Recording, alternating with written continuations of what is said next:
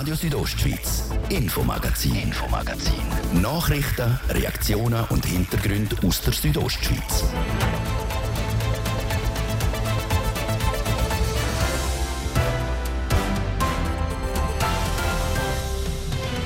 Bei uns geht es heute unter anderem um die RHB, die zu wenig Lokführpersonal hat und wegen dem Zeug muss ausfallen lassen, warum sich Einheimische jetzt mit einer Petition gegen diese Massnahmen wehren um den schweren Stand von hochalpinen Solaranlagen im Kanton Graubünden, was die Befürworter und die Gegner von diesen riesigen Solarprojekten sagen.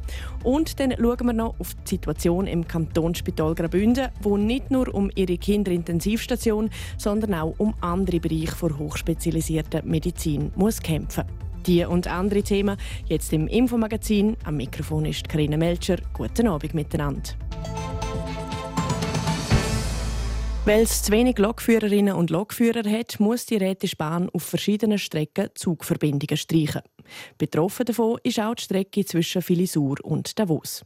Gegen diesen temporären Abbau regt sich jetzt Widerstand. Der Ruth Menzi. 15 Lokiführerinnen und Lokiführer fehlen. Darum sollen ab dem 11. März bis Mitte Dezember auch zwischen Davos und Filisur mehrheitlich kein Zeug mehr fahren. Dafür aber Ersatzbus. Doch die sind für alle und vor allem aber für die, die täglich pendeln müssen, Zumutung, sagt Birgit Ottmer, Mitinitiantin der Interessensgemeinschaft IG Stopp ÖV Kahlschlag für Einheimische, die eine Petition lanciert hat. Die Ersatzbusse sind erstens etwa doppelt so lang unterwegs und wenn es vielleicht mal noch Stau hat oder so, sogar noch länger. Und zweitens kann man in diesen Bussen auf dieser kurvigen Strecke auch überhaupt nichts Gescheites machen, nicht arbeiten, nicht lesen, sondern man ist irgendwie beschäftigt, sind Morgen in sich hineinzuhalten. Mit der Petition will man erreichen, dass wenigstens am Morgen und am Abend für Pendlerinnen und Pendler Züge fahren. Mindestens 500 Unterschriften haben die Initianten ursprünglich sammeln. Das Ziel ist aber schon innerhalb von kurzer Zeit erreicht worden. Die Solidarität ist gross. Wir haben natürlich grosse Freude, dass so viele Leute uns unterstützen. Die Petition hat also ein Tool, das fragt, ob die Leute selber betroffen sind. Man sieht, es sind etwa 40 Prozent von denen, die unterschrieben haben, selber betroffen. 40 Prozent kennen jemanden, der betroffen ist. Je mehr Unterschriften das zusammenkommen, desto grösser könnte die Chance sein, dass die RAB reagiere, sagt Birgit Ottmer. Wir hoffen, dass wir ernst genommen werden, dass sie wirklich noch mal voll über die Bücher gehen, ob man nicht da irgendwie für das doch noch Lokführerinnen oder Lokführer auftreiben kann. Die Chance dürfte aber eher klein sein, erklärt Simon Raget, Mediensprecher von der RHB. Weil sie hätten ja wegen dieser Petition nicht plötzlich mehr Personal. Die Maßnahmen sind bis Fahrplanwechsel im Dezember so beschlossen. Es ist über den ganzen Kanton sind mehrere Regionen betroffen. Es ist eigentlich ein schönes Zeichen, dass so viele Menschen eine gute Bahnverbindung zwischen Davos und Filisur Wand und die Petition unterschrieben haben. Im Moment haben wir von dieser Petition Kenntnis genommen. Wir werden schauen, wie sich die weiterentwickeln wird. Ein direkter Kontakt mit der IG ist im Moment noch nicht vorgesehen. Wir werden aber auf Regionenvertreter aus äh, Politik und Tourismus zugehen und haben diesbezüglich auch schon ein Gespräch vereinbart. Viel andere an der aktuellen Situation dürfte sich aber weder durch die Gespräche noch durch die Petition, meint der Simon Raget von der RHB. Es ist so, dass wenn man einen neuen Lokführer sucht, bis man einen neuen Lokführer produktiv hat, geht es ungefähr zwei Jahre. Also die Ausbildung dauert eineinhalb Jahre und die Rekrutierungszeit braucht Die Kündigungsfrist ist drei Monate und darum ist das sehr schwierig, um eine Prognose machen zu können. Die RHB hat aber Massnahmen getroffen, um den Mangel an Lokführerinnen und Lokführern nachhaltig zu bekämpfen. Es brauche aber seine Zeit, bis man wieder genug hat. Zu den Massnahmen der RHB gehört unter anderem auch eine Ausbildungsoffensive. Dazu kommen kurzfristig auch ein paar Lokführerinnen und Lokführer von anderen Schweizer Bahnunternehmen in Graubünden zum Einsatz.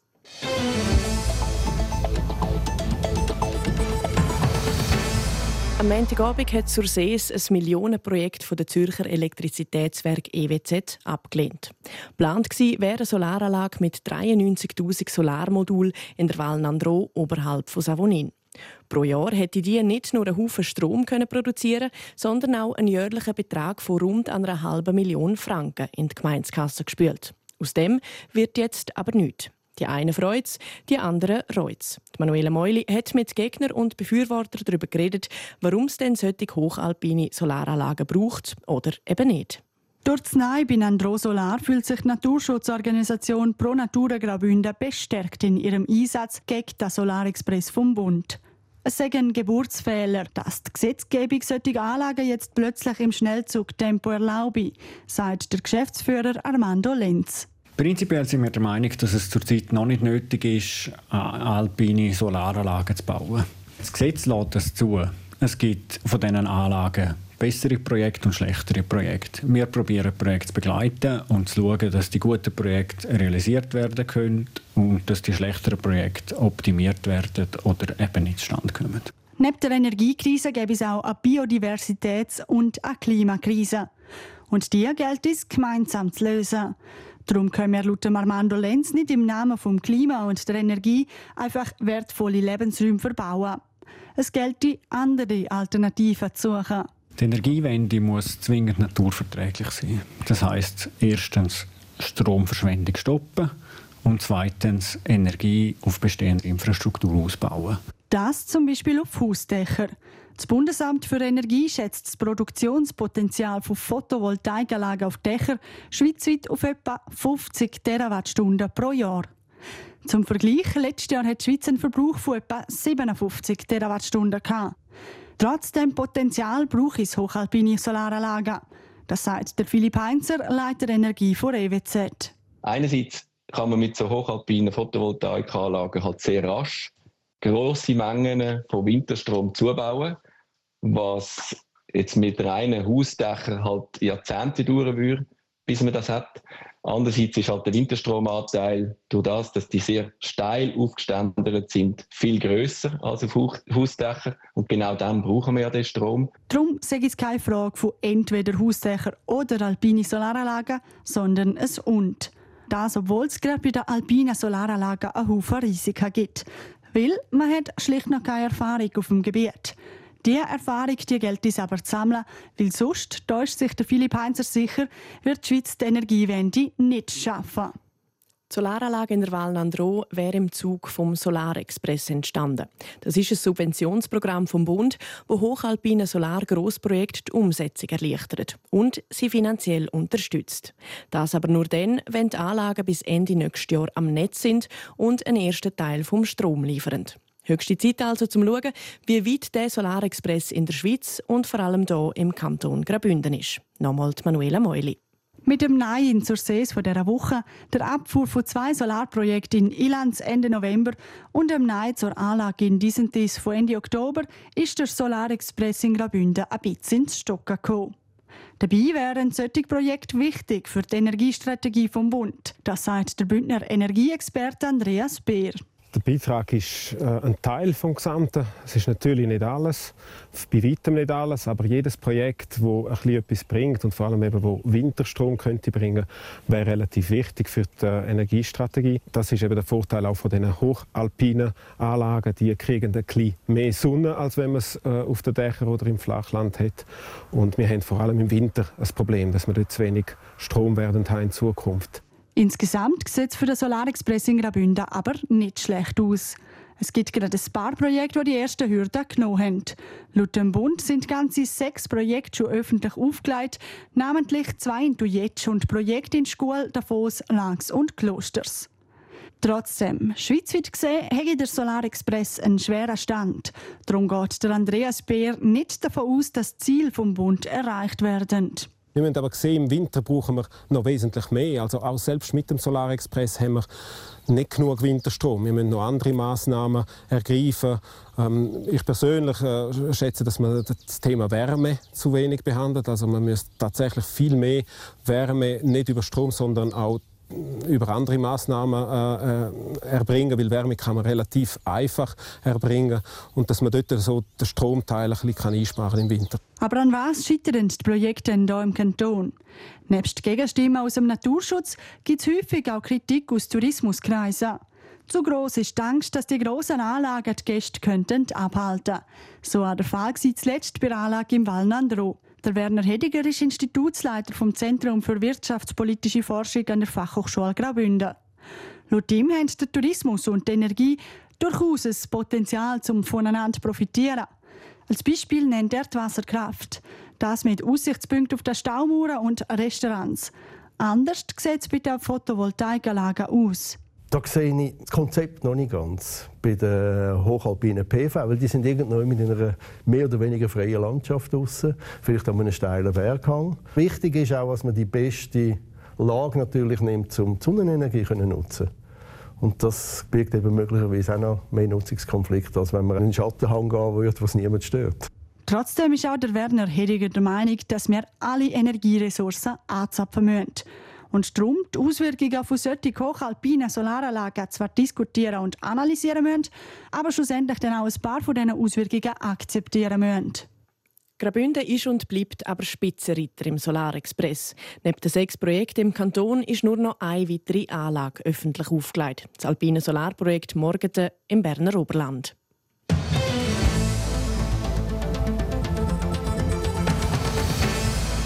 Über dem Kantonsspital Graubünden schwebt das Damoklesschwert. Nicht nur droht dem Spital die Schliessung der Kinderintensivstation, auch um eine andere Abteilung muss das Kantonsspital kämpfen.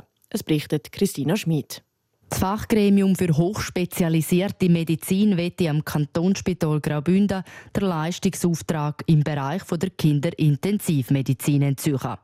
Doch der definitive Entscheid der steht noch aus. Einer, wo aber schon getroffen worden ist von dem Fachgremium und eben auch nicht zugunsten vom Kantonsspital Graubünden, betrifft die Viszeralchirurgie. Der Chefarzt von deren Abteilung, der Ingo Klein, erklärt, was das ist. Die Viszeralchirurgie beschäftigt sich mit Erkrankungen im Bauchraum, der inneren Organe, aber auch dann im Brustraum mit der Speiseröhre und den Hormondrüsen, also Schilddrüse, Nebennieren. Das betrifft ähm, zu einem großen Teil Tumorerkrankungen, die da auftreten können, aber auch funktionelle Störungen. Konkret gibt es in der Viszeralchirurgie fünf Teilbereiche. Die Speiseröhre, die Leber und die Bauchspeicheldrüse sind drei Bereiche, wo an dieser Stelle aber kein Thema sind. Bei den anderen zwei Bereichen hat das Fachgremium im Sommer entschieden, am Kantonsspital die Leistungsaufträge nicht mehr zu erteilen. Es geht um die komplex bariatrische Chirurgie und die Tiefrektumsresektion. Einfach erklärt geht es beim ersten um sehr junge oder sehr alte Leute, die sehr stark übergewichtig sind. Und beim zweiten geht es um den letzten Teil vom Darm. Und da fängt die Diskussion bei den Ärzten schon an, wie der Chefarzt Ingo Klein erklärt. Was ist denn jetzt effektiv der letzte Teil? Da geht es so um Zentimeterzahlen. Im HSM-Bereich sind es 12 Zentimeter und international ist es eher bei 16 oder 14 bis 16 Zentimeter angelegt. Und es klingt jetzt so ein bisschen nach Zentimeterzählen, aber das ist halt auch ein Bereich, der sich nicht so genau definieren lässt. Es sind auch flexible Organe, die sich dehnen. Je nachdem, ob man jetzt 11 oder 14 cm sagt, kann das eine große Auswirkung haben. Und das kann der Ingo Klein nicht ganz verstehen. Schreibt man 14, darf man operieren. Schreibt man 12, soll man neu nicht mehr operieren und das, weil laut dem Fachgremium am Kantonsspital Graubünden zu wenig Operationen bei 12 oder weniger Zentimeter gemacht worden sind. Und das ist der andere Punkt, wo der Ingo Klein stört. Dass der Leistungsauftrag nur darum nicht erteilt worden ist, weil sie zu wenig Fallzahlen hatten. Das sind ja Verfahren, die liefen mit den äh, Jahren, wenn es um die Fallzahlen geht, 2017, 18, 19, betreffen jetzt die Jahre 2023 bis 2029, also basierend auf Fallzahlen, die mehr als dann zehn Jahre vor dem Zeitraum, den es dann letztendlich betrifft. Das erinnert natürlich schon so ein bisschen an fünf Jahrespläne, die man im kommunistischen Ostblock hatte. Das macht es für uns ein bisschen schwierig, so eine Entscheidung zu akzeptieren. Hätte das Fachgremium nämlich die Zahlen der letzten drei Jahre angeschaut, also 20 bis 22, dann hätten sie laut Ingo Klein gesehen, dass das Kantonsspital Graubünden die nötigen Fallzahlen erreicht hat. Und das, obwohl das Fachgremium neue Maßstäbe gesetzt hat. Es ist ja so gewesen, dass die Mindestfallzahlen, die zugrunde gelegt werden, auch nochmal deutlich angehoben worden sind, fast verdoppelt von 12 auf 20. Das wirkt jetzt auf einen Außenstehenden schon ein bisschen merkwürdig, ehrlich gesagt, aber das sind alles so Sachen, die mir in der Tiefe sicherlich nicht klar waren. Und wenn er von sich als Außenstehender redet, dann liegt das daran, dass der Ingo Klein erst seit einem halben Jahr Chefarzt ist in Chur. Ein Tag nach seiner Anstellung hat er erfahren, dass in seiner Abteilung zwei wichtige Leistungsaufträge nicht mehr erteilt werden. Zwar gilt die neue Regelung seit dem 1. Januar von dem Jahr und trotzdem haben die Chirurgen noch viel zu tun. Wir haben ja gegen beide Entscheidungen Widerspruch eingelegt. Der wird momentan bearbeitet und der Widerspruch hat eine aufschiebende Wirkung. Bis also über den Widerspruch vor Bundesverwaltungsgericht entschieden wird, kann das Kantonsspital Graubünden weiter operieren. Auch in den Bereich, wo ihnen das Fachgremium den Leistungsauftrag entzogen hat. Ganz am Ende von dem Thema sind wir dort damit noch nicht. Der Chefarzt Ingo Klein ist nicht nur enttäuscht, dass das Kantonsspital die Aufträge nicht mehr gekriegt hat, er zweifelt auch an der Qualitätsliste vom Fachgremium. Das gibt es dann im zweiten Teil, morgen Abend im Infomagazin. Sie fahren mit ihren Velos über Stock und Stein oder zmitz durch den Dreck. Drahtquerfahrerinnen und Fahrer. Die besten von ihnen stehen das Wochenende an der Weltmeisterschaft in Tschechien. Mit dabei ist auch ein Profi aus der Region. Was der Sport für ihn bedeutet, welche Ziele er an der WM hat und warum er seit kurzem in Graubünden wohnt, weiss unser Sportredakteur der Ruth Schmenzi. Radquer könnte man irgendwie ein bisschen mit Mountainbiken vergleichen. Ein Hauptunterschied ist aber das Velo, erklärt der Radquer-Profi Timon Rüegg. Ich muss mir vorstellen, es ist ein Rennvelo, das profilierte Reifen hat. Die maximale Breite ist 33 mm. Und dann fahren wir da im Gelände umeinander, über Wiesen, über Kieswege. Dann hat es irgendwie Stege drin, wo man das Velo mal wieder schultern und irgendwo aufrennen Weil das Radquervelo im Vergleich zum Mountainbiken keine Federung hat, gäbe es aber keine Sprünge oder Steinfelder. Dafür gibt es auf der Strecke immer wieder viel Schlamm. Das ist einfach wetterbedingt, weil die Saison hauptsächlich im Herbst und Winter sei. Radquer ist in der Schweiz nicht mehr so populär wie auch schon. Auf die Sportart Kuh sei er vor allem auch durch einen Veloclub, wo er als Junior dabei war. Und die Faszination für das Radquer sei bis jetzt ungebrochen. Du musst ein mega Gefühl entwickeln für das Gelände, für den Untergrund. Und, und dann ist es natürlich klar, ist Achtung, fertig, los, Vollgas. Da wird eine Stunde lang gefahren, was geht. Und in dieser Höchstleistung können technisch noch richtig sauber fahren, keine Stürze machen. Das ist ja der Mix zwischen der Power und der Dynamik, der mich so fasziniert. Vor knapp drei Wochen hat der Timon Rüegg seinen Schweizer Meistertitel erfolgreich verteidigen am Weltcup-Final letzte Woche in den Niederlanden ist er auf Platz 10 gefahren. Auch wenn sie in den letzten Wochen recht gut gelaufen sind, hat er kein konkretes Ziel für die WM. Ich für mich habe gelernt, wenn ich mir Resultatziel setze, tue ich mich nur selber limitieren und darum ich fokussiere mich auf mein Bestmögliche. Mehr kann ich auch nicht machen. Ich weiß ein bisschen, in welchem Spektrum dass ich drin bin. Letzte Woche ist auch richtig gut gelaufen. Es ist alles mega nah zusammen. An einem guten Tag glaube ich, dass wirklich mega viel möglich ist. Ursprünglich ist der Timon Rüegg aus dem Zürich Unterland. Seit vier Monaten wohnt und lebt er aber in Prättigau. Grund dafür ist seine Frau. Sie arbeitet im Spital zu Davos.